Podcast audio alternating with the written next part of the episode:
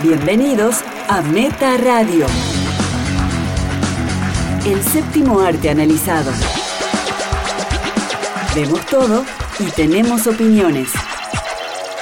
Con Fer Casals, Valeria Massimino y Pato Paludi.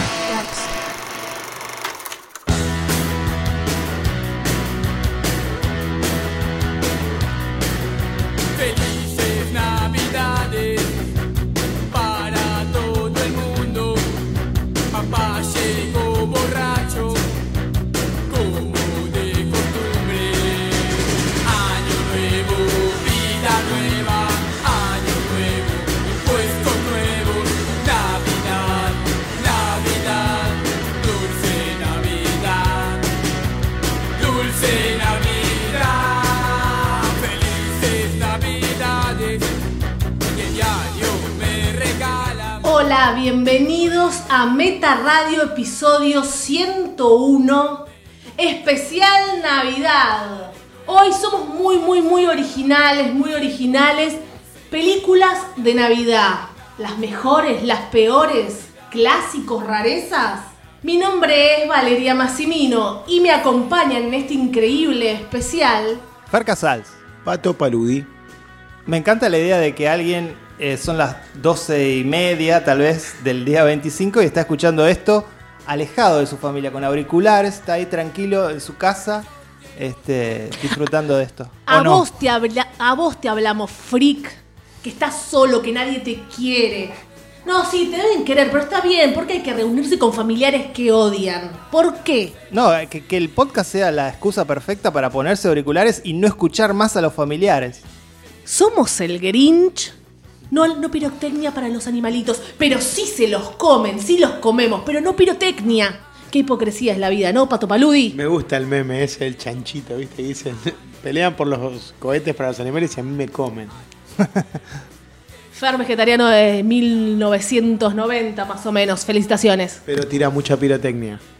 Tampoco. Ni siquiera. El mejor ser humano del mundo. Claro. Y es ateo.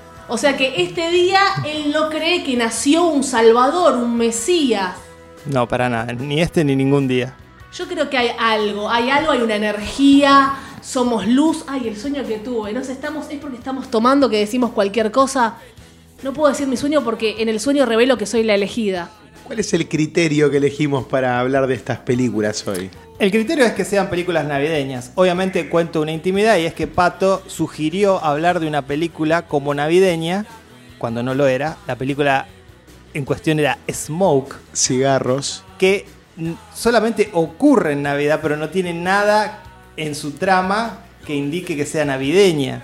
Claro, podría llegar, pero esto era más directo, más Navidad, no que le pega al palo o hay una historia en el medio. Yo recuerdo que la vi Smoke no hace mucho, en el año 2010, en eh, mi curso cuando estaba estudiando guion. Y fue una buena eh, iniciativa del profesor hacernos ver eso. Dijo, eh, presten atención a las actuaciones y al guion, dijo mi profesor. Paco Hasse, tal vez me está escuchando. Excelente película. Excelente película y bueno, yo realmente estoy muy triste de no poder hablar de cigarros en este Yo estoy muy triste de no poder hablar de eh, Duro de Matar, porque Claro, tampoco es una película navideña. El capricho de, de Fer y que Vale capricho. aparte como que lo avaló, porque en un momento dije votemos pensando que Vale iba a votar por, por cigarros. A mí me encanta Smoke, pero realmente no era tanto. Igual hay que hacerle siempre caso a lo que dice No, Fer, porque no, como no, edita, cagamos, Sí. estamos bajo su No, no, mando. y no es justo. Lo único que espero es que como regalo de Navidad en la edición, Fer, y aunque no tenga nada que ver con la peli que yo voy a hablar, por lo menos ponga el tema de Tom Waits que aparece en Cigarros. Ah, es buenísimo. que es buenísimo y es precisamente cuando se cuenta una historia de Navidad, que me parece que es eh, una de las cosas más emotivas que Tengo una curiosidad sobre eso, creo que lo conté. A ver. Que eso iba a ser filmado todo. Y como lo contó tan bien el actor, el director dijo, deja, queda, Así queda esto. Y en los créditos meten la historia. Claro, Mi piel de gallina, ¿eh? Sí, sí, increíble aparte eso, ¿no? Lo que, lo que suele, lo que puede pasar en un rodaje, que alguien hace algo tan bien que te altera todo. Bueno, viste, Pato, de alguna manera se está hablando de Smoke. Está habló- ganó Pato con esto de la emoción y yo, que a mí me dio el diploma Tito Cosa. ¿Lo quiere? Le mando un saludo a Tito Cosa que me dio el, el diploma y me hablaba un montón. Bueno, Tito, mirá dónde llegué. Bueno, y les cuento a los oyentes que Pato y Valeria están tomando, mientras graban el programa, están tomando vodka con naranja. Es muy en- sano. En copas que dicen Rocketman, copas promocionales de la película Rocketman. It's sad. so sad. Saturday Nights are right for meta. Así que si consideran que este tal vez es uno de los peores programas del año, es debido a esto.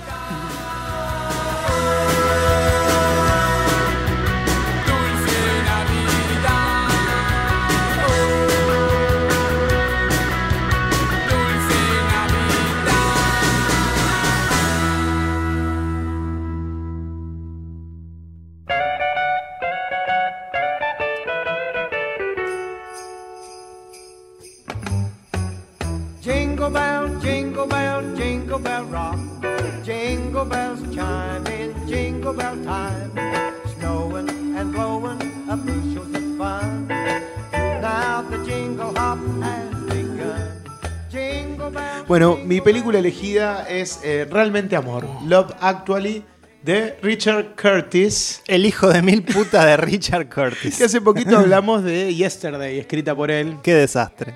Que bueno, obviamente ahí no, no estuvo muy bien. Y, y acá ¿En cuál estuvo bien de todas sus películas?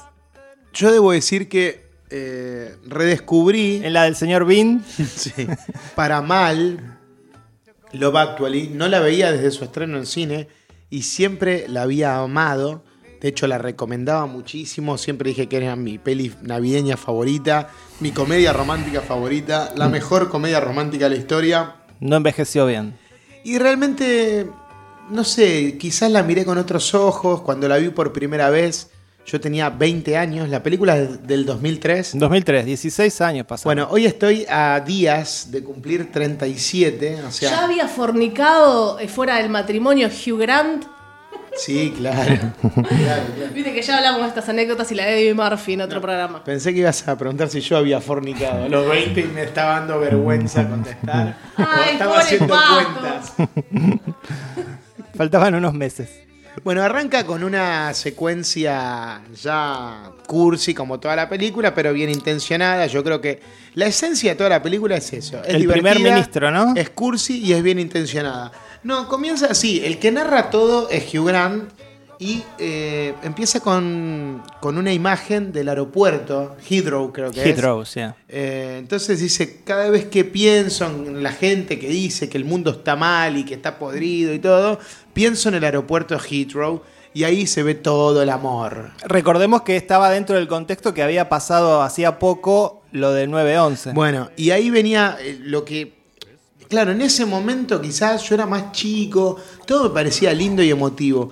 Ahora ya me, me- me pareció hasta de mal gusto que el tipo diga, bueno, el- durante los atentados a las Torres Gemelas No, chicos, no había no. ningún mensaje de odio. Soon. Solo se escuchaban mensajes de amor. ¿No? Como reducir todo a eso Sí, me, me- me pareció de cuarta. Y bueno, a partir de ahí empieza lo que es la película, ¿no? Empieza una secuencia de, de videos musicales que acompañan pequeñas historias, porque realmente es una película coral de un sinfín de personajes. Sí, sí. Película coral, como pocas. Sí, sí. Realmente hay 14 protagonistas, cada uno con sus secundarios dentro de sus tramas. Y yo, yo leí que eran más historias y las recortaron. La Y- peli- y supuestamente eran como 16 y cre- no, o algo, un número así. Quedaron en 9, ¿no? ¿Cuántas? Y filmaron 12 o 10, Claro. no sé. Y este y quedaron 8, ponele, no sé. Sí, sí, como historias principales hay seis y después todas se van interconectando, pero cada una tiene su importancia, su pequeña importancia. Y cada una tiene su estrella. Y tiene su estrella y tiene sus también sus momentos cursis, sus, sus momentos edulcorados, ¿no? De, de- de típica película romántica.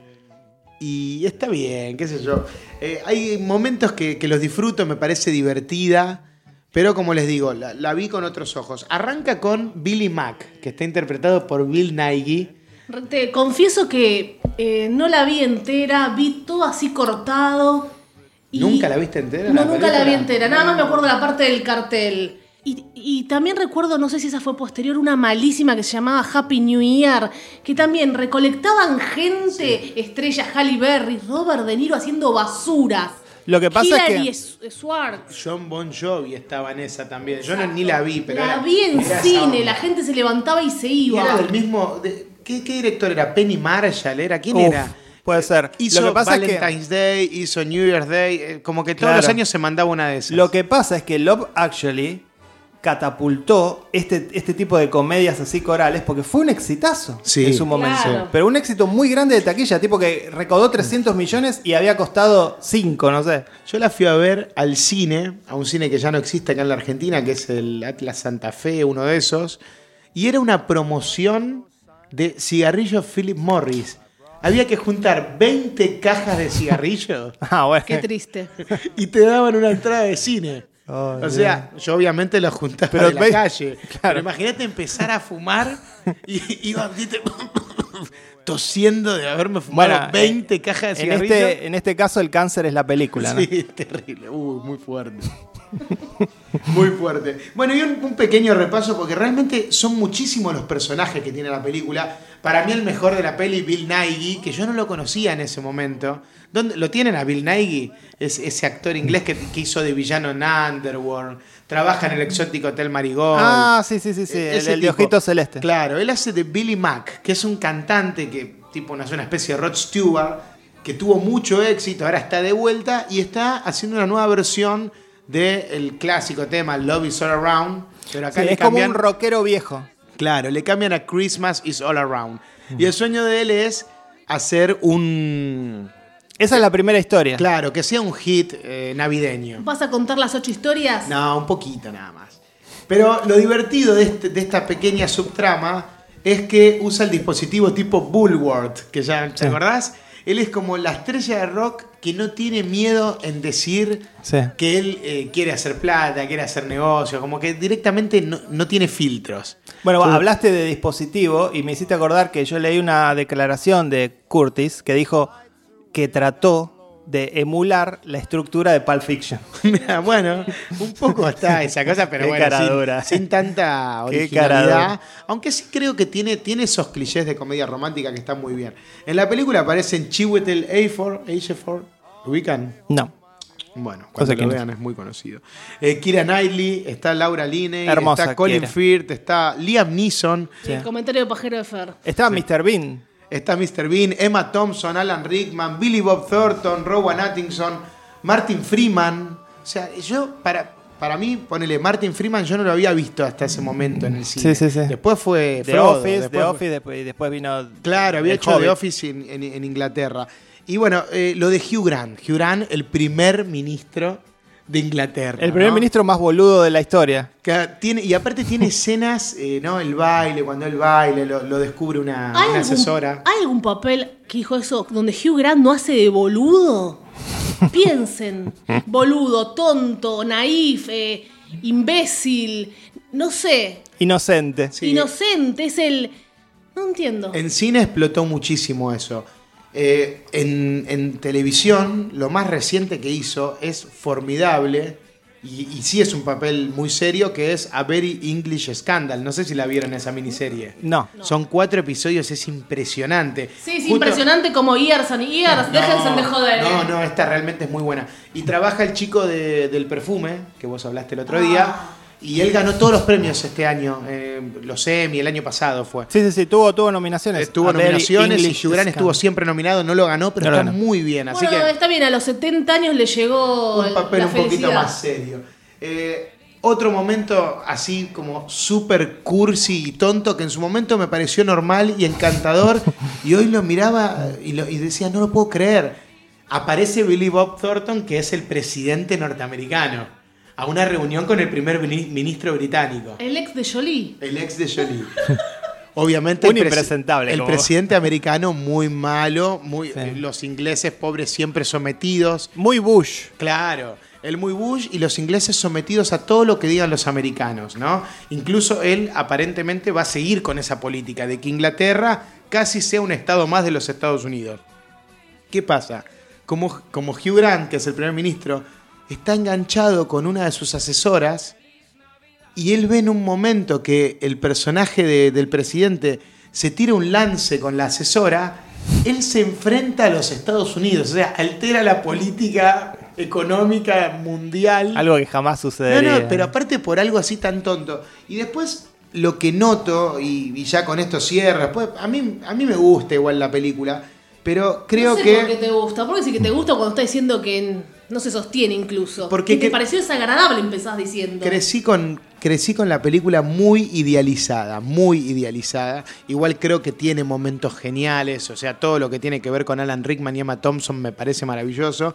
Pero eh, todo está muy acen- acentuado por una música que te da, como que es la señal para darte cuenta cuando alguien se está enamorando de otro. Y, y me resulta un poco tonto, y hoy lo veo de esa manera, que personajes adultos, porque no hay chicos en la película prácticamente, son todos, estamos hablando de Hugh Grant, de Emma Thompson, de Liam Neeson, que se enamoren de una manera Inmadura. tan inmadura y tonta, de, de escuela primaria. Eh, ¿Te sentís identificado, Pato? Bueno, de alguna manera por ahí habla ¿Vos, un vos poco. no te enamorás un poco así? Habla un poco de que en estos, en estos 16 años que pasaron, algo evolucionó el cine comercial en películas eh, comedias románticas, como para presentarnos personajes un poco más profundos. Sí, pero después a Pato le molestan esas comedias eh, que, que incluso son un poco de género. A te ver, molestan. por Inclusivas. ejemplo, no sé, no entiendo. inclusivas, ¿Cuál? inclusivas. La ¿Cuál? de, las de Amy Schumer, por ejemplo. No quiero ver más películas de este estilo. Sí, me vez. encantan las de Amy Schumer. Lo que, lo que critiqué fue la película de época de la mujer oprimida. Eso critiqué, no. A mí las pelis de Amy Schumer me encantan. Trainwreck me La parece. de Rebel Wilson también te gustó. Ahora te gustaron todas las de ese estilo. La de Rebel Wilson es una peliculita. Rebel Wilson es una payasa. Sí, Amy Schumer tiene un poco más de A mí me respaldo encanta, porque, tenemos acá en la biblioteca el libro de Amy. porque Amy escribe guiones, es otra cosa. Sí, sí, sí. A mí me gusta, me gusta, me gusta Amy.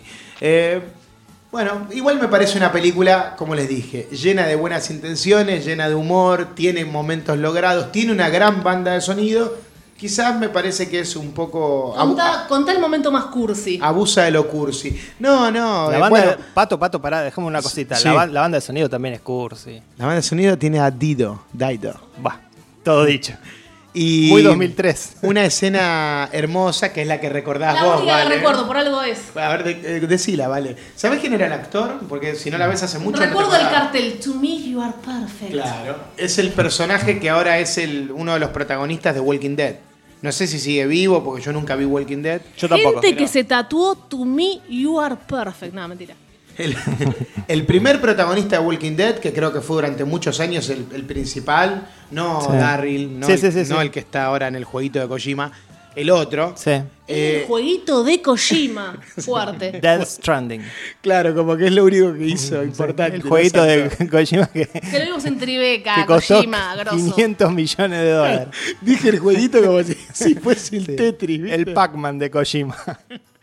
Bueno, eh, él está enamorado de la mujer que se casó con su mejor amigo, ¿no? Wow, qué trama jodida, eh. No, no, se zarparon, Se zarparon. con Qué la trama. original. Claro, qué la original. esposa, Mamita. la esposa es Kira Knightley y él va y de ahí, Ahí viene toda esa referencia que le digo que todo es un gran momento musical porque tiene esa cosa, bueno, muy homenaje a Bob Dylan. Él va con los carteles, Sí. le toca el timbre, ella sale. Para los millennials que nos están escuchando, hay un videoclip de Bob Dylan que es así. Claro. Él le dice, no digas nada, decí que, que están cantando villancicos. Y le va poniendo toda una declaración, como Sí. que diciendo, mira, eh, para mí sos perfecta y Sí. te voy a querer. Que es mucho menos profunda desde que que seas así, la de hasta Bob que Dylan. seas así, una cosa. Por eso les digo, muy tonta, pero bueno, de alguna manera yo creo que es una película para chicos. Realmente es una película para chicos. No entiendo cómo una película como Love Actually puede tener éxito entre adultos. Claro, es como, vos vos decís, está bien, es como una película para preadolescentes que están empezando a conocer el amor. Sí, o, o- o los que recién se enamoran. Yo tenía 20, chicos, y yo fui al cine con una chica que me gustaba. Y eras así de tonto, ¿no? Cuando yo tenía 20, con, salía con chicas de qué edad, ¿vale? De 13. No, no. Había ido al cine con una amiga eh, que tenía mi edad. Qué suerte que tenía tu edad. ¿Pasó algo, por lo menos? No, no, nunca pasó nada ahí. Qué pena. Es- es- esa es como mi, mi gran, el gran amor platónico de mi vida. Así que, bueno, qué sé yo. eh, adultos, si van a ver Love Actually, siéntanse un poco tontos. Y a los chicos, sí, por ejemplo, a nuestros oyentes más jóvenes, ¿a quién? A ver. No, no, no sé qué. Daniel Pérez. Ah, le mandamos un saludo desde Lima que nos escucha, que le decimos que es el más chiquito. Por ahí hay más chiquitos que nos escuchan, pero no sabemos. Él porque escribe en el grupo Fun- Función Privada por Revista Meta. Ahí nos siguen. Bueno, en, él, en él representamos a todos los Sí, sí. pequeños. A todos los sub-20 del grupo, si no vieron Love Actually, vean Love Actually, les va a dar una idea de muy idealizada de lo que es enamorarse y lo que es el amor, que no es así, pero es lo que todos quisiéramos que fuera. Dos meta saludos a gente que se va sumando, que me escriben, que se devoraron Meta Radio, eh, la vincharon, Fer, como dirías vos. Uno de ellos es Ale Vega Díaz. Y el otro es Diego Osea, que recién leíamos, ¿no? Que hace mucho habla en el grupo, pero nunca había escuchado el podcast. Y lo escuchó y dice que nos ama. ¡Wow! Alguien me ama, por lo menos. Gracias, Diego. Te aman como el Love Actually. Sí. Carnalmente a mí no me ama nadie, pero bueno. Ay, Carnal. Pato. Carnal.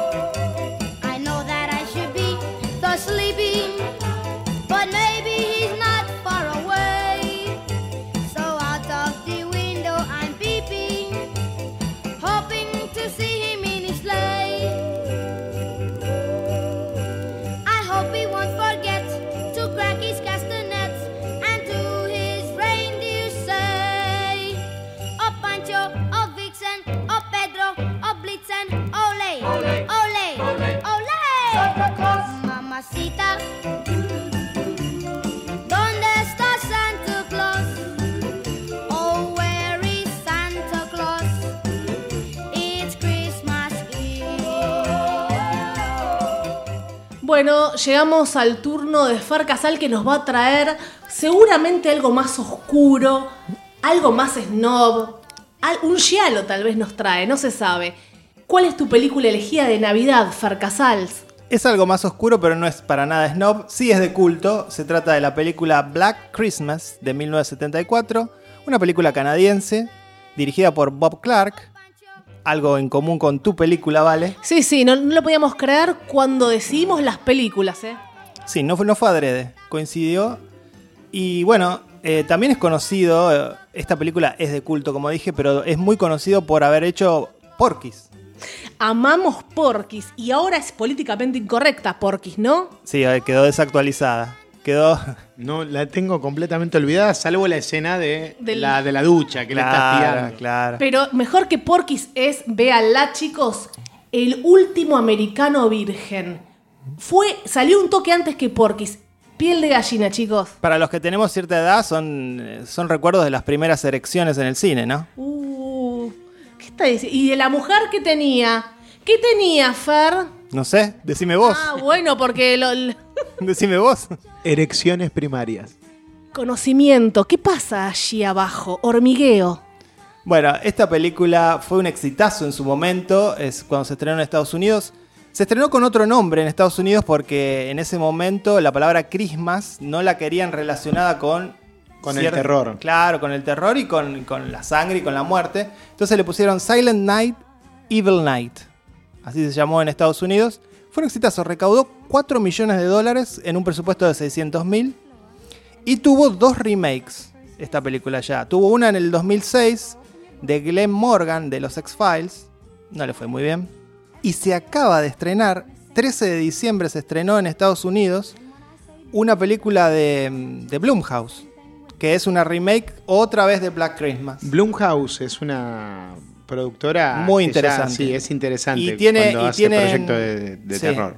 Y, y tienen como política eh, so- eh, películas de 5 millones. No se pasan de ese presupuesto. Y esta también costó 5 millones y recaudó 9. La de 2006 la vi y me gustó, con otra dinámica, por supuesto. Eh, bueno, ¿de qué trata Black Christmas? Estamos en una casa de fraternidad femenina. Es una de esas típicas casas que quedan en las universidades. Y también tuvo una erección, Fer. no era Porky, pero con esta también tuvo una erección. Eh, y enseguida vemos una cámara subjetiva, ¿no? Al asesino que se mete en la casa, mata a una de las chicas, la esconde en el ático. Y bueno, teniendo en cuenta que cuatro años después iba a venir Halloween de Carpenter, esta película se parece muchísimo, pero no tiene el reconocimiento, más allá de que es una película de culto, no tiene el reconocimiento que tuvo aquella.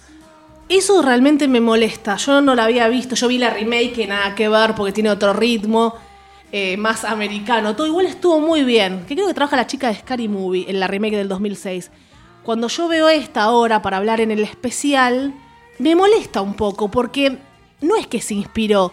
Ya es un robo, un robo total. Una cosa pasa en Navidad y la otra pasa en Halloween. Es un robo salvaje, ok. Siempre dicen hay que robar y robar bien. Pero me molesta, no sé por qué. Porque no tuvo su reconocimiento. Sí, sí, por eso digo, esta película es conocida entre los conocedores del cine de terror eh, y nada más. No tiene el reconocimiento masivo que tiene Halloween, que es un clásico ya del cine, no solo del cine de terror. Sí, pero de alguna manera vos estás diciendo que fue un éxito en taquilla en su momento. Fue un éxito en taquilla como la película mucha- La sí. fue a ver gente, ¿eh? No fue una película desconocida. No, Así pero, que Carpenter es un chorro. Sí. pero eh, en el contexto de lo que fue Halloween es nada. Porque muchas películas de terror fueron exitosas. Pero es fuerte, vos la viste, Pato, es lo mismo. Es lo mismo. La cámara. Y lo mismo, y teniendo en cuenta que, bueno, en el año 74 esta película se estrenó muy cerca de, de la masacre de Texas, que también es del 74. Pero ¿cuál, cuál es anterior? Esta. Impresionante, entonces. Impresionante, Estamos- pero me parece que eso estaba siendo filmada al unísono, Claro. digamos. En ese caso no, no, no pudo haber Pero ya sido- había un topo ahí. Igual no solo la cámara, la historia. Se, es puede- todo. se podría decir que es el primer slasher este. Si, si hilamos fino, se podría decir que es el primer slasher. Debe haber alguna cosa parecida antes. Claro, yo siempre pensaba que era la masacre de Texas, pero ahora me decís que se estrena en el mismo año Sí. con muy poca diferencia. Muy poca diferencia. Y bueno, eh, la única protagonista conocida, son casi todos actores canadienses, es Margot Kidder, ¿eh? la chica que hizo Sisters de De Palma, hizo la Amityville original, y bueno, y fue la novia de Superman ¿no? en el Superman de Donner, ¿se acuerdan? Muy linda. Ahora sería nuestra. ah, Ella es Margot antes y ahora tenemos a Margot Robbie. Y hay un character actor también muy conocido que es John Saxon, que hizo que hace de policía y así Me hizo, encanta. hizo en de policía en- y en todas las películas, Nada más básicamente. hace de policía. Parece que antes de ser actor fue policía. Una de las cosas que más destaco de esta película es el final. Es una película que si hoy la vemos y con el- no lo voy a contar el final porque seguramente muy, muy, muy pocos la vieron. Es como el final de Halloween. No, Eh, más o menos, pero no. Eh, si, la si la viésemos hoy diríamos, ah, pero es una película de esas de terror sesudo, ¿viste? Que, que no te tira las cosas eh, de, manera tan, tan obvia. Porque tiene un final eh, que despega el fin de, de- sus imitadores posteriores, inclusive. Cuando la vi se me hizo un poco larga. Perdón, no hay que hablar de los minutos porque Fer le hace mal. No, no. Se me hizo larga teniendo en cuenta cosas que uno vivió después. Entonces, no, yo me quedé molesta por eso. Por sentir que alguien se robó cierto éxito. Está bien, está todo escrito. Yo cuando hice el curso de guion, todo se relaciona en este podcast, todo se relaciona. Me decía mi profesor, que ya le mandé saludos, hay solamente 40 temas para hablar. La muerte, el amor, la soledad, la locura, bueno, los enumeró los 40. Pero la manera es como lo cuenta uno. Porque la historia de llega el marido y ve a su mujer en la cama con otro, ¿cuántas veces se hizo? No, hay que además- ver cómo se cuenta. Pero acá es mucho robo. Me, Sí, me choquea, Fer, a mí- perdón. a, mí, a mí no me molesta para nada y yo creo que, que, digo, Halloween y esta película pueden convivir. Sí, no, sí. no me parece que no me parece que Carpenter sea un ladrón. Me No, bueno, que después hizo la cosa. Él hizo, él tiene su propia impronta e inclusive la película que a mí Halloween la original a mí no me gusta tanto es mucho más desprolija y luce más barata Halloween 78 que esta película. Esta película tiene una factura perfecta. Yo vi una versión, me bajé la versión remasterizada y tiene eh, una fotografía excelsa y, se le nota ese grano de película 35 milímetros de aquella época hermosísimo. Me encantó cómo está filmada y yo la veía, estábamos viendo el año 74. Se viene el momento inicial SSG. E- Es mejor lo que se ve en el 74 de la casa, los, los árboles. También me pasó con la que voy a hablar yo. Y era en el 74. Nosotros nos quedamos, sí, en el 74. Eh, si la comparamos con las películas argentinas actuales, Claro, por eso el momento. esa película de 1974 luce mejor. No, no hablo del guion, ni de las actuaciones, ni de nada. Hablo No, de no, están directamente- hablando del Diablo Blanco. Estoy hablando del Diablo Blanco, estoy hablando de aterrados. Vamos a sacarnos la ca- las caretas. Aterrados. Me voy a sacar la careta de Michael Myers, perdón, la de este chaboncito en el ático. Eh, realmente es así. ¿Y Luce, Aterrados decías, Pat, eh, Fer? luce mejor, está mejor iluminada. Está iluminada pensando en la fotografía. Hay este, profundidad de campo. Mirá lo que pi- no, no- no pido mucho. Cosas que no se ven en, en otras películas de nuestro queridísimo país. ¿Cuánto costó la película? 620 mil dólares. Multiplicalo por 83. Hacé la conversión a dólares. No sé si eso no son 500 mil dólares. No, pero además yo, además hay algo, hay una cuestión. Hay una cuestión que no voy a permitir acá. Y que Uh. no me tiren, no me tiren, Zulma Lobato. no me tiren los presupuestos por la cara. Porque la misma cámara que se alquila para hacer una película en Argentina es exactamente la misma, fabricada en Japón, con el lente alemán, que se utiliza en Estados Unidos. Entonces, ante la misma herramienta, hay dos maneras de ejercer ese arte. En Estados Unidos se ejerce de una manera, en Argentina de otro. El problema son las personas, Pato. No son ni los presupuestos ni las cámaras, porque son las mismas. Las personas que están delante y detrás de cámara. Eso sí me llamó mucho la atención. Y terminamos de hablar de Navidad a la... Sí, Las oficinas de postproducción y todo eso es todo lo mismo. Acá sí. en- ¿Y dónde, acá dónde, en- dónde? ¿Pero cómo En editan? zona oeste, que ¿Cu- en, dónde hacen? en Hollywood. O sea, son las mismas Pato. islas de edición. Pato, pero obvio que sí. Si los programas son los mismos. Si utilizan el mismo programa. Pero tampoco quieras decir que acá hacen las cosas mal por las islas de, de edición. Hay cualquiera, un argumento muy pobre, Pato. Y le mandamos un saludo a nuestro queridísimo Raúl Perrone que nos inspira todo el tiempo diciendo hagan chicos, hagan. Sí, totalmente. Digamos, este, eh, la democratización que trajo la digitalización del cine es precisamente brinda esta posibilidad de empate técnico entre Estados Unidos, la industria más grande del mundo, y nosotros. Entonces, ¿por qué ante, ante las mismas herramientas las diferencias son tan grandes artísticas? Es que el problema son los artistas. Tampoco estamos hablando de esa película del 74, no la comparemos con una necesariamente de 2015, 16, 17. Al menos una de, de, de 1990, 93, 95, 2000, nada. ¿Podés mirar la sonrisa de Fer? Mira, está feliz con su argumento. Es un emoticón, no existe el emoticón, no Me existe. dejó callado a mí y está sonriendo. No, respondeme, no te dejé callado. Tenés Ah, todo para eh, responderme. Estamos hablando de Navidad y yo estoy con Noche- espíritu navideño. Noche de amor. Bueno, eso fue Black Christmas, mi elegida de Navidad. Pato se estaba por servir eh, más vodka. Yo estoy un poco preocupado. ¿Se escucha? Eso es real, no es un efecto especial.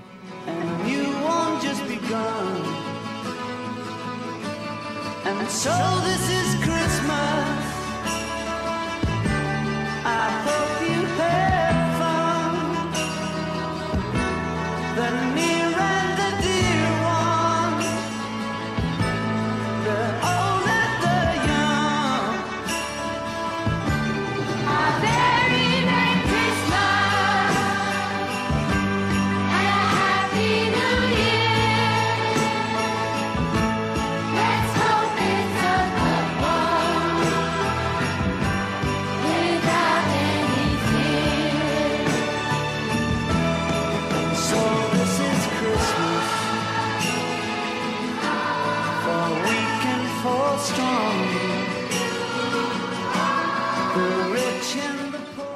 Bueno, vale, ¿qué elegiste vos? Bueno, llegó mi turno. Elegí, bueno, del mismo director que dijo Fer, Bob Clark. una historia de Navidad, A Christmas Story. ¿De qué trata? Rápidamente. Yo la vi de chica, no me acuerdo la edad, y la revisité recientemente para este podcast porque, bueno, me gustó volver a verla. En los años 40, el pequeño Ralphie intenta convencer a sus padres que le compren el regalo Navidad de sus sueños, el cual es un rifle. Un rifle de aire comprimido, el Red Rider BB. Esta. Ya empieza muy graciosa, si tengo que verla. El chico quería un rifle. Se estrenó en 1983. Bueno, todo esto sucede en Indiana. Hablo de esto porque a Fer le encanta decir la, la América profunda, le encanta decir los redneck. Le encanta hablar de cierta, no ignorancia, pero cierta estructura de esa gente, ¿no? Y más Sí. en esos años, no, no en el 83, porque esta- Igual, igual los protagonistas no son redneck, no son una familia bastante acomodada. Es una sí, familia acomodada, pero bueno, con mucha estructura. Y todo esto sucede, lo más importante, en los años 40 encima, donde había más estructura aún y en Indiana. Vemos la madre que cocina, lo único que tiene que hacer es cocinar, es cocinar, preocuparse por los hijos, por abrigarlos. El padre, bueno, el que trabaja. Es una película que me llama la atención que se la pasan gritando. Sí, La no para, no para. La gente no habla, grita, que Fer dice que gritamos, gritan, comunican las cosas gritando. No sé si era para hacerlo más gracioso. Y hay constantemente una voz en off, que es, la, es el pensamiento de Ralphie, Ralphie de más grande, como en Wonder Years. Pero bueno, Wonder Years es mejor, es superior. Esto no fue como Car- Carpenter. No. Eh, que cuenta lo que vivía. Esa voz en off está muy creativa. Y, y bueno, acá empieza la historia. Él quiere un rifle por una publicidad que, que se vio. Entonces ya estamos hablando... No, no, una publicidad no, es un, es un programa de que él escucha, ¿no? Eh, un programa, un programa en una publicidad y, y bueno, quiere ese rifle de aire comprimido, que es bastante peligroso. ¿Qué le dicen todos? Te vas a sacar un ojo. ¿Qué es lo que nos decían a todos en todo el mundo, aparentemente, no solo en Estados Unidos, ¿no? ¿Se lo compran o no? No les voy a decir, van a tener que ver la película. Hace una redacción eh, en el colegio con su maestra, que quería también diciendo, no, mi, mi maestra va a estar a favor, argumento muy bien porque quiero tener una escopeta. Y después va a un Papá Noel, un Santa Claus que hay en un shopping. Ya los shopping, ¿cómo eran Fer esos shoppings del año 83? No, del año 40. Ah, claro. Está ambientada en el 40. en, eh, a mitad del 40, hecha en el 83. ¿Cómo eran esos shopping del año 40? Estoy piel de gallina, pato. Eran mejores que los nuestros de acá ahora. donde ya había todo el capitalismo, la locura. Y déjame decir algo, hay cierta irreverencia que yo creo que viene de la mano del director, porque, que bueno, es el director, como dije, de esta película de terror, de Porky's, porque es bastante, eh, no sé, picaresco lo que sucede, ¿no? Tiene algunas cosas pícaras, sí. Eh, está es toda esta cuestión del padre con la lámpara y que es una Sí. pierna, es una pierna de mujer. Ganó un concurso como yo, eh, que hace un ratito estábamos recordando un concurso que gané. Bueno, y le dan una, una lámpara en, con un- en forma de pierna. Y el niño la toca. Como...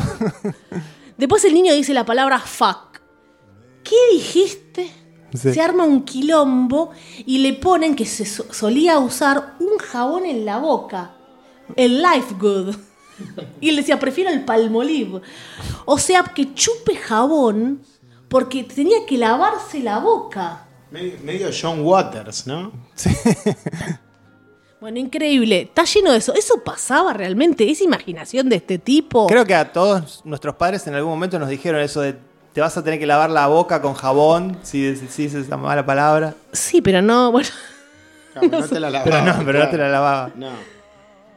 Hay una denuncia con el tema de las escopetas. Ya empezaban los, los yanquis a tener una escopeta por todo. No hay una denuncia porque me parece que están, Quieren. están a favor de que el niño tenga la escopeta. Estuvo nominada a Mejor Guión Adaptado. Por ¿Al el Oscar? sindicato de, de- No, el sindicato de guionistas, que es muy importante allá. Ah. Es muy importante.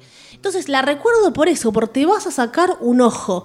El chico ahora lo googleé, está grande, muy lindo, sí, el rubiecito con los lentes. Y estuvo en Spider-Man, pero más o menos no hizo nada en, en, en cine. Sigue cobrando las regalías. Y sí. No sé, es, es un poco bizarra, sale totalmente de lo común. Eso era una familia, era el día a día, era ir al colegio, nevaba, muestran cómo, cómo los abrigaba a lo- a los chicos, que había unos matoncitos también, compañeros de colegio. Había bullying, había bullying. Había bullying. En el año 40. No sé por qué me quedó tanto, pero he visto que muchos la han puesto en su top navideño. como una, de las mejores. Es una típica película de cable, una típica película seasonal, ¿no? De, de la temporada de, de Navidad. Y se convirtió también en un, en un pequeño clásico familiar. Y yo al ver la película, que me súper entretuvo, la verdad. Yo Y pensé la, que La fotografía espectacular, ¿no? igual que la otra. Igual, igual. Correcta. Claro. No la viste vos, Pato, ¿no? No, no, estaba viendo la filmografía de Bob Clark, que ahora de golpe parece que viene Paul Thomas Anderson y Bob No, Clark. no, no, no. ¿no? Hizo una que se llama Karate Dog, con John Boyd. Encima, tipo llama John Boyd para hacer Karate Dog, un perro que hace karate. Bueno, acá estamos hablando de la etapa, la mejor etapa de Bob Black. Vos ya Sí, te fuiste a los después cagó, 90. Porque mirá qué bien venía, ¿eh? Sí, hizo muchas cosas de, de- de televisión y repasaba y veía estas cosas que yo veía en el videoclub y no alquilaba nunca. claro, claro. Esas No, películas. Baby, Baby Genius, ¿se acuerdan de esa película Oh. con Christopher Lloyd? Bueno, es de él. Claro, claro. bueno. Era lo que se consumía en esa época. Yo sí iba al videoclub y miraba esa, Eh, ¿Recuerdan la de Travolta? De hablar, hablar con los ay, niños. Mira quién habla. Mira quién habla. Mira quién habla también, mira quién habla ahora, mira quién habla 20 películas. ¿sabes? En una Mira ya habla. hablaban los animales. Sí, mira quién habla también. En la tercera, eh, yo soy un experto en, esa- Aparentemente en sí. esa trilogía. Aparentemente sí. Eh, Paul Thomas me Anderson. quedé pensando en lo que dijo Vale de los videoclubes. Cómo alquilábamos porquerías a veces en los videoclubes y otras cosas que eran de súper culto. Que quizás no había forma de que llegasen a un cine, pero en los videos estaban. Cada vez que hablan de videoclubes yo me quedo afuera y no comento porque yo no tuve videocasetera, lo aclaro. Ah, mira, pobre, Pobre. pobre. Yo alquilé una que llamaba Baby Blood. ¿Se acuerdan de esa película? Francesa, Baby Blood. No. Yo Era sobre la, una menstruación. Era sobre un feto que obviamente que estaba creciendo dentro. Uy, ¿qué, qué- ¿en qué tema me metí no? en estos tiempos? Ojo, una vida, es una vida. Eh, eh, y que obligaba a su madre a matar. Y era, Mirá tenía escenas super gore, está, está buena. Después de mucho tiempo la, la busqué y descubrí que era una peli francesa. Ahora que mencionas eso, recuerdo de Black Christmas, que no lo dije, que hay un personaje que quiere tener un aborto ahí. Sí, Bastante adelantada, jugada también, adelantada. adelan- adelantada a su tiempo. Estoy teniendo un déjà vu terrible con todo esto. ¿eh? Eh, también en, en la Black ha- había uno que decía, mm, ¿cómo fue que le decía a la, la- la mujer? Yo voy a hacer lo que quiero, no voy a esperar al hombre. Sí, sí, porque hay un hombre que la apura no solo para que tenga el bebé, sino que le dice que ahora él, él, él quiere casarse ahora. Todo porque se le acabó su carrera como pianista. Y él le dice que vos hayas fracasado no va a impedir que yo siga con mi vida y que yo tengo también sueños por cumplir. Bueno, estamos Es aquí. una película del año 74, Sí, chicos. Y aparte estamos siendo testigos de que todas estas películas tienen una mirada de las relaciones mucho más maduras y profundas que la peli de Richard Curtis que leí yo, Totalmente. Love Actually. Estamos acá en una noche realmente mágica, en Navidad, donde los sueños pueden ser posibles. Vodka de por medio. Noches mágicas de radio. Ahí la que produjo. ¿Quién la produjo? No, que la, la dirigió Robert Altman. Robert Altman. Bueno, ¿por- ¿y por qué dije quién la produjo? Alguien, alguien, alguien, alguien Por estaba el ahí. vodka, el vodka ya está. Son noches mágicas, todo puede pasar. Pidan tres deseos, los que están del otro lado, escuchándonos, que nos sintonizaron en este plano o tal vez en otro plano. ¿Quiénes son estos, estos tres tipos, tipes? Porque estamos en 2019, ya se va el 2019. Ya cambiaron las cosas. ¿Quiénes son? ¿De qué estamos hablando? No lo sé. Son películas que tal vez no existieron. Porque la Navidad es rara, es mágica. Yo les cuento para los que no pueden ver esto, es que Pato y Val están completamente rojos, sus caras. No, tiene muy, po- muy poco contenido de alcohol esto. Una pequeña anécdota. Yo me desesperaba por los regalos navideños. No me quiero hacer la víctima, no sé vos, Pato, no sé Fer. Fer siempre millonario, cuenta anécdotas. Pero no tenía videocasetera. Claro, era millonario. tenía- Eh, no tenía muchos regalos que abrir. Tenía los de mi mamá y los de mi abuelita. Y no era mucho. Por ahí era un pa- Una vez me regalaron, y yo re feliz, un paquete, eh, unas cartas de Cromi. Aún las tengo súper escondidas porque se las querían regalar. Es así. De Mickey. Mickey y sus amigos. Espectacular. Un yo-yo bronco. Y yo atesoraba esos regalitos. Qué tristeza un yo-yo. Eh, un cuento. Yo leía mucho, entonces me regalaban muchísimos libros. Ahora, ahora, ahora cada uno va a tener que mencionar su mejor regalo. Claro, viste, viste, todo eso es improvisado, ¿eh? porque yo no tengo el programa preparado. Son las- es la magia de la Navidad. Entonces no tenía por ahí muchos regalos. Casi nunca me regalaban lo que querían. Un- un o lo más. que podían. Pobres, pobres. Y mira, mi madre manipulándome, yo hacía la cartita, querido Santa, no, ponía Papá Noel, San Nicolás. Yo decía, quiero una computadora. Y mi mamá me decía, poné, si no puede en un bolso.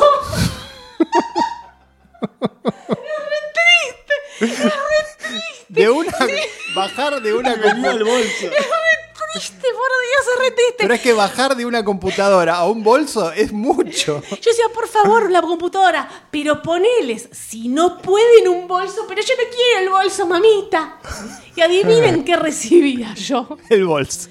El bolso. Y este es un capítulo de Los Simpson que, que Lisa recibió el suéter amarillo. Tristísimo. Te juro, yo me sentía un poco mal. Con los años comprendí. En 1986, cuando tenía 6 años, dejé de creer en Santa, creo que porque me lo dijeron para dejar de regalarme cosas. Chao. Re fuerte, pobres mis padres. Siempre, no, remándola, tranquilos. No recuerdo regalos, pero sabes que antes de que Vale empiece. verdad, no te hagas. No, no, de verdad. Y antes de que Vale empiece a hablar justamente de los regalos, yo estaba pensando tirar esa, ¿no? Nosotros ya somos adultos. ¿Siguen esperando regalos en Sí, Navidad? me encanta. No voy a sí, me encanta. Mis padres me regalan. Tal vez un poquito mejor que aquel bolso. Un sobrecito, en general unos pesos o dólares. Dólares. Dólares, mucha plata. No, a mí- yo, no, yo no espero regalos. Yo este año no espero regalos. Como que el otro día hablaba con mi mamá, con mi hermana. Mi viejo no me regala nunca nada, pero ella sí, le, ¿viste que a ella les gusta gastar. Finalmente maduraste este Claro, año. y les dije, no, no quiero nada. Y después le dije, no, quiero una mochila. Y me la regalaron El ahora. bolso. Decime de chico, dale, hacías la cartita, ¿te desilusionaba? Sí, hacía la cartita, pero te juro, olvidé, olvidé todo eso. No, no tengo recuerdos de, de Navidad, de regalos de Navidad. No sé. Mirá vos. eh, pe- Perdí todo eso. No, yo, yo sí recuerdo eh, recibir muy buenos regalos de Navidad por parte de mis padres que tenían Una moto. plata y, y- La computadora. Se viene foto de Fer con todos los muñequitos que él quería, porque él era, era grosso por tener muchos muñequitos. Sí, sí, lo que pedía lo tenía y recuerdo algún, algún regalo grande ha sido naves. Naves, por ejemplo, de en las- naves reales. No, no, no. Naves, El halcón milenario. el halcón minerario, algún X-Wing, alguna de esas naves de Star Wars o alguna nave de He-Man también. ¿Hay algo de eso? No. ¿De- ¿Dónde está? No, no, perdí todo. Sí, Todo, a mí, todo. yo conté que a mí mi mamá me regalaba muñecos de He-Man porque Claro. trabajaba en Top Toys, pero perdí todo también. Eh, bueno, cosas Al que final pasan. no eran nada, eran cosas. Y seguimos con el, seguimos con el amor de nuestros padres. Pero están en el corazón. Pero es cierto, todo lo que parece tan importante cuando son objetos, ¿no? Uno después los pierde, los olvida. Sí, pero ahora tendrías eh, Sí, 5 mil dólares en claro, muñecos, claro, Pato. Pero bueno, uno no le da tanta importancia a Pero eso. era tan importante los regalitos, porque ¿por qué el consumismo? Pero era tan importante esa noche. A mí me explicaban, no, pero el niño Jesús, yo escuela católica, mi madre sigue a full con Jesús, con Dios. Y yo estaba yo estaba siempre pensando, me hacían ir a misa y yo pensaba, llego y abro el regalo, me levanto temprano, como en los Simpson, ¿eh? A ver qué hay en el arbolito. Y lo mismo con los Reyes Magos, con el pastito y el agua. No, lo mío era al revés, a la noche, y mientras eh, comíamos, tipo 10 de la noche, siempre estaba esa curiosidad de ver, porque vos llegabas a la casa, en mi nosotros lo festejamos en lo unos tíos, no estaban los regalos en el arbolito. Entonces, Papá Noel no había llegado todavía. Había un engaño. Y de alguna manera a las 12 estaban los regalos. O sea, había una Distracción. una- claro, había toda una maniobra de distracción para que en algún momento, tipo 11 y media, 12 menos cuarto, aparecían todos los regalos, el árbol lleno. Yo eso más o menos lo viví hace no mucho con mis sobrinos. Todo un show, mi hermano. Y ahí mis padres sí, regalos muchísimo mejores. No sé, pues estaban mejores en la vida económicamente o porque es distinto con los nietos. Se desviven.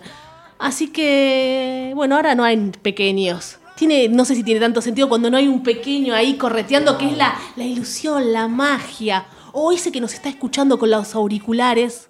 O esos que se matan un- una Navidad. ¿Que se suicidan, decís vos? Sí, ha pasado. Qué buen mensaje estamos No, dando. tengo curiosidades. Un poco de humor, chicos, un poco de magia.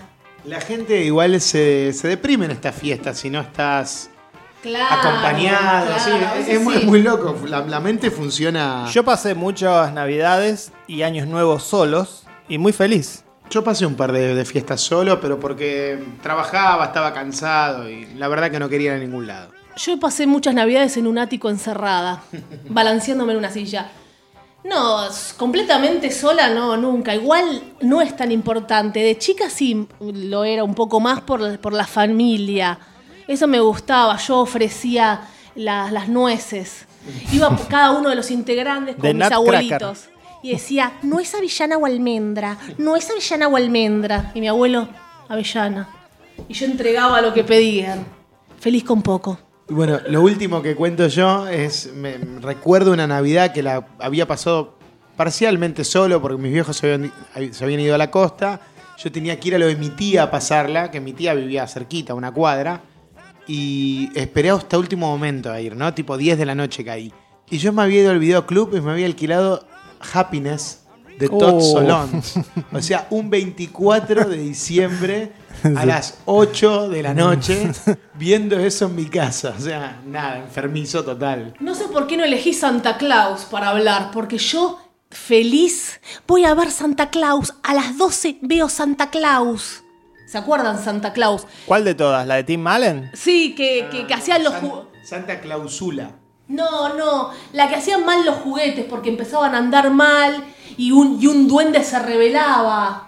Un duende se revela y se, y se pone en contra de papá, de papá Noel. Era buenísima. No, muy, muy buena. No sé por qué no hablé de esa después. O sea, era el otro especial. Y, y debo confesar que me costó encontrar mi película navideña porque me di cuenta que no me gustan las películas de Y Navidad. no, bueno, en general hay que bucear No, y bastante. pensé en Elf, la de Will Ferrell, o sea, pensaba en, cosas, pensaba en cosas tontas o si no eran Sí. muy obvias y terminé eligiendo la peor, Y ¿no? en general terminan Love. Expreso Polar. En general terminan siendo películas familiares, porque de- bueno, con la temática navideña, por eso digo que no entraba Smoke, ni entraba Duro de Matar. También cuando hablaste de tu película, Fer, eh, Scream se copió. Todos se copiaron de esa película. Es verdad, Sigo recordando. hay Estoy una, en llamas. hay una cuestión en Black Christmas y es que hay llamados telefónicos del asesino a la posible víctima y eso remite directamente a Scream. Y eh, palabras eh, fuertes, groserías. Tengo mi. No sé si decirlo. Cock. Sí, sí, sí. Bien gorda para vos, fuerte para la época. Sí, sí, era. Pato en llamas. Fue una película clasificación R. Así que Pato ahora más que nunca la quiere ver.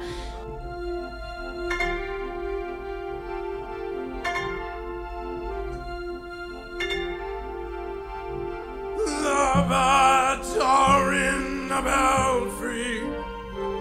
The dew is on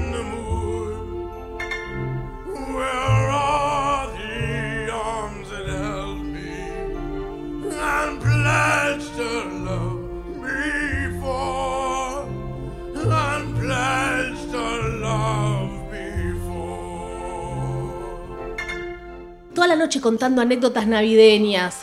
De- eh, en especial de gente que ya no está. Eh, ahora mi madre, si ven el, el Facebook de mi madre, son todas por a- sillas vacías, puso. Un- para todos los que no están. Para todos los que ya se fueron. Cuántas sillas vacías. Todo terrible, todo trágico. O sea que para la gente mayor son las- los muertos, así se los digo, in memoriam. Mi mamá se pone feliz cuando en el Oscar está in memoriam. Y empiezan. es la mejor le dice- parte. Le dice a mi papá, mira Mario, murió tal. ¿Qué? ¿Ya murió Gregory Peck? Sí, Mario. 102 años, no, tanto por dar. Les encanta saber que la gente muere. Es cierto. Otro recuerdo de Navidad, Navidad muy triste, la Navidad del 2001. Ah, muy bien, acá política. Claro, no, pero en mi caso, yo vivía en, en Montegrande, o sea, zona sur. Espera, Big Mountain. claro, el, el sur profundo, como diría. Ron los Redneck. Y bueno, acá en, en Argentina, Acá el 20 de diciembre de 2001, hubo un estallido social, cacerolazos, saqueos, Muertos. muertos, y hubo toda una, una locura social, una esquizofrenia social, y nos decían que había malones de gente por el sur y por el oeste que venían en micros y saqueaban Todo. hogares. Sí, sí, sí. ¿no? Y yo, yo recuerdo que en la esquina de mi casa se habían puesto unos vecinos quemando eh, gomas, haciendo guardia a la noche. Eran los Watchmen. Sí, porque teníamos miedo de que, de que vinieran estos micros con Que la era gente. como una bola critter. Sí, tal Y cual. te saqueaban, quedabas el esqueleto. Venían a sacarnos las cosas, ¿no? Qué mentira. Íbamos- no, pero es cierto. Y era, en un momento era el lejano oeste eso, ¿no? Estábamos esperando, protegiendo nuestras piletas de lona. Bueno, estas son nuestras experiencias con, con las películas, que siempre nos acompañaron. Después de las fiestas, nos acompañaron las películas. Bueno, hasta acá llegamos con un programa navideño. Ahora nos colgamos y queríamos seguir contando historias. Pero bueno, hablamos de películas y de historias reales, que son las nuestras, las que valen, las que cuentan. Hablamos más de nosotros que de las películas, me parece. No sé, es una noche extraña porque todo puede pasar. Uy, una estrella. La estrella que, que brilla. Y damos un deseo. Vamos a pedir un deseo, pero lo vamos a mantener en secreto. En secreto, porque si no, no se cumple. Soy Valeria Massimino y creo en la luz. Pato Paludí. Soy Fer Casals y no creo en nada. Chao. You're innocent when you dream. And it's such a sad old feeling. The fields are soft and green. And it's memories that I'm stealing.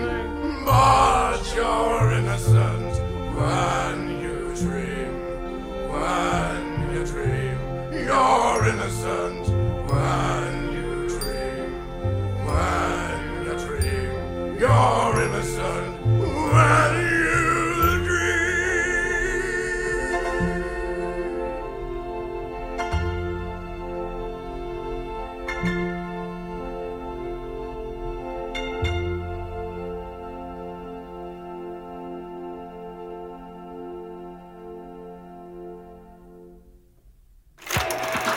Se cierra el telón. Hasta aquí, Meta Radio. Hasta la vista, baby.